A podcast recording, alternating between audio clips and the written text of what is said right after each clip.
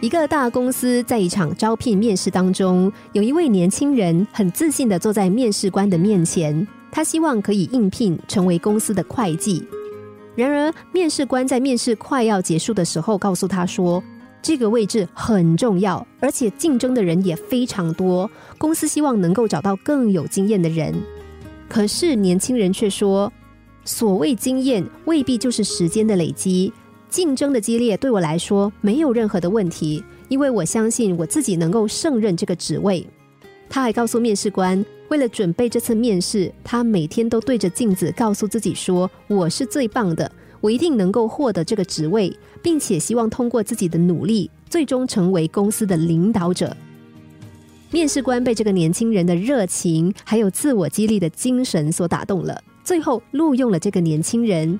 并且呢，他告诉别人说：“我今天录用了一个希望成为公司董事长的年轻人。这个年轻人就是罗杰·史密斯。就在一九八一年，他成为了通用汽车公司的董事长。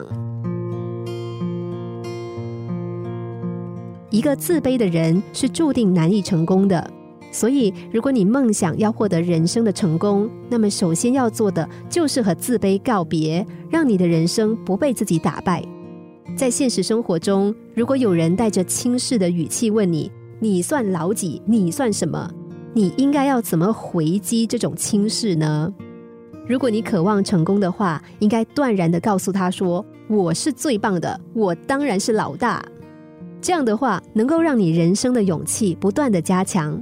无论你最终是不是真的成为第一，但是这样的自我暗示可以在我们的心里面种下一个信心的种子，能够激励我们不断的强大。